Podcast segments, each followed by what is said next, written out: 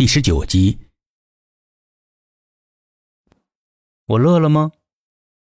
继续摆着一副臭脸的 K 甩了甩头上的雨滴。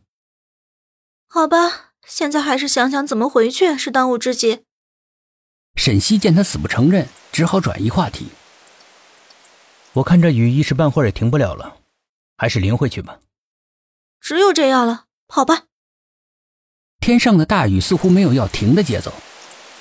大雨重重的打在地上，跟打鼓一样。溅起的水滴到处乱溅。喧闹的人群也被这突如其来的暴雨给冲散了。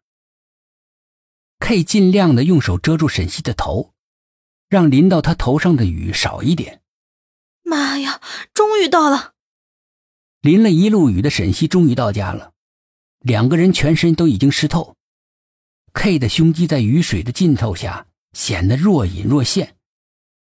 雨水顺着他的头发滴下来，流到脖子、锁骨、凸起的胸肌前。我没带钥匙，去对面换衣服。因为 K 没有带钥匙的习惯，总是等着打扫房子的阿姨过来开门的。不是吧？沈西想要委婉的拒绝，可是心想着满身湿透的 K 要不换衣服的话会生病的。他也只好勉强的应允了。好吧，这是新毛巾，你先擦擦头发。这个是睡袍，你可以洗个澡换下来。沈西拿着一条粉色的毛巾，把从衣柜里找到的最大的睡衣递给了 K。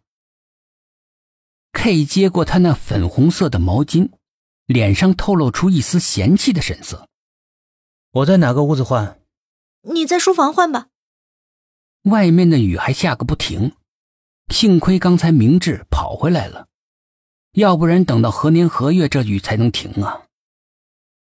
换好衣服的 K 整了整自己半天不干的头发，因为淋过雨，皮肤在雨水的浸泡之下多了几分透亮。那诱人的轮廓像是能工巧匠雕琢而成的，逼人的锁骨简直能让人呼吸的困难。K 正在用毛巾擦着头发。不小心溅起来的水花打在沈西的脸上，沈西眯着眼睛看，看着眼前的 K 擦完头发，点燃了一支烟，一圈一圈的烟圈盘旋着上升。你吹完头发，喝点热水吧。沈西给 K 泡了杯热腾腾的茶，握着茶杯，感觉很暖和。谢谢，帮我吹下头发吧。K 把手上的吹风机塞到沈西的手里，就背过身去。你自己不会呀？沈西拿过吹风机，用手抓着 K 那柔顺带着香味的头发。我要睡觉，你能不能快点？K 不耐烦的催促沈西。K 摸了摸自己被雨水淋个透的头发，打算洗个热水澡来慰劳自己。他四处走动，在等着他出来。想看看沈西把房子收拾成什么样子了。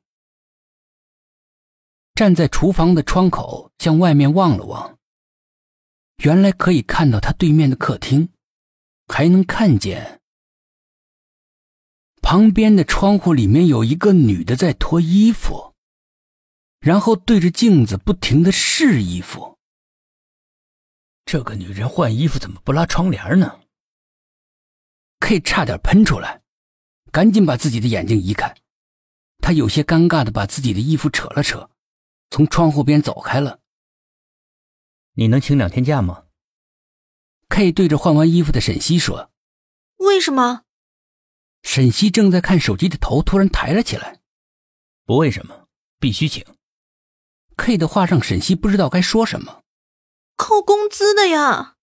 双手摊开的沈西觉得这是最好的拒绝理由。我给你双倍。